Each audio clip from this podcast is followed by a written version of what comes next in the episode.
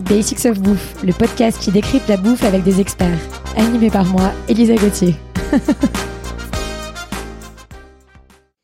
Dans ce deuxième épisode de notre série sur le fromage, je retrouve Laure Takahashi, la fondatrice de Taka et Vermo, pour parler de lait. Hello Laure Salut Alors qu'est-ce que c'est que le lait cru par rapport euh, notamment au lait qu'on achète euh, généralement en- en- dans des épiceries, supermarchés et autres?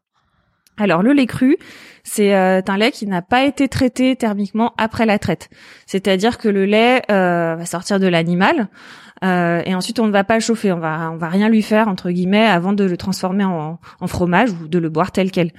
Euh, les laits, les autres laits qu'on peut trouver, sont des laits pasteurisés ou bien des laits thermisés ou carrément des laits UHT.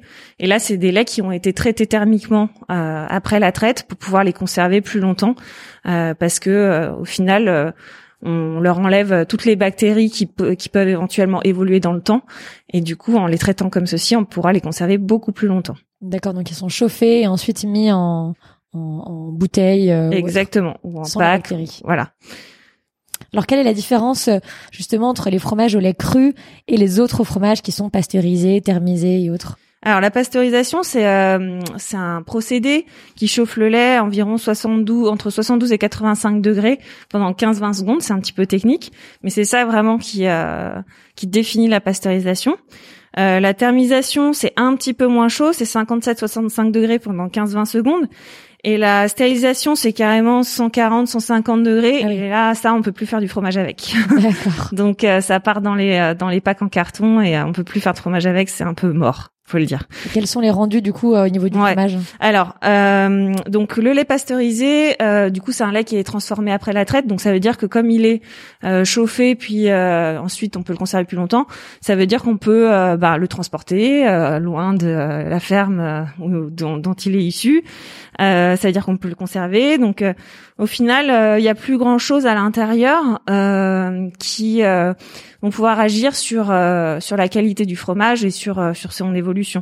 Euh, donc on a tué les mauvaises bactéries s'il y en avait. C'était même pas sûr qu'il y en ait, mais on, les a tuées. Mais on a aussi tué les bonnes. Donc euh, du coup, pour faire du fromage avec du lait pasteurisé, on doit rajouter artificiellement des ingrédients qu'on n'aurait pas eu besoin de rajouter avec du lait cru. Euh, pour fabriquer le fromage, on n'a plus vraiment de flore naturelle qui va permettre d'agir sur sur le fromage final.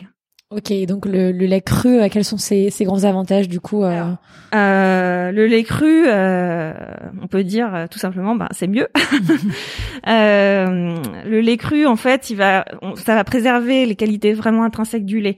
Donc euh, tous ces nutriments originels, tout ce qui est, euh, tout ce qui est à l'intérieur en termes nutritionnels va être conservé.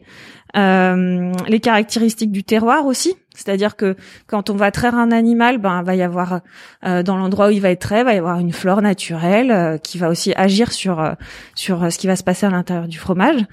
Euh, il va y avoir tous ces micro-organismes là qui vont euh, qui vont faire que le fromage va être va continuer d'être vivant. Euh, donc le, le lait cru c'est un lait qui reste vivant et ça va rester comme ceci dans le fromage. Donc ça va forcément un impact sur le goût. Euh, ça va forcément avoir un impact aussi sur l'affinage.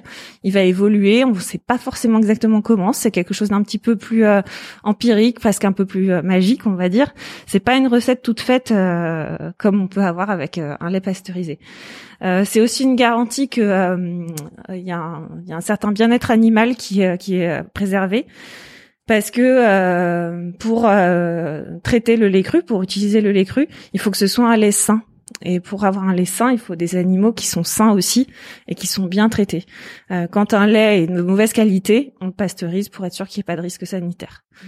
Voilà, donc ça c'est euh, c'est pour ça que le lait cru, il faut essayer vraiment de le mettre en avant et de, de le préserver au maximum.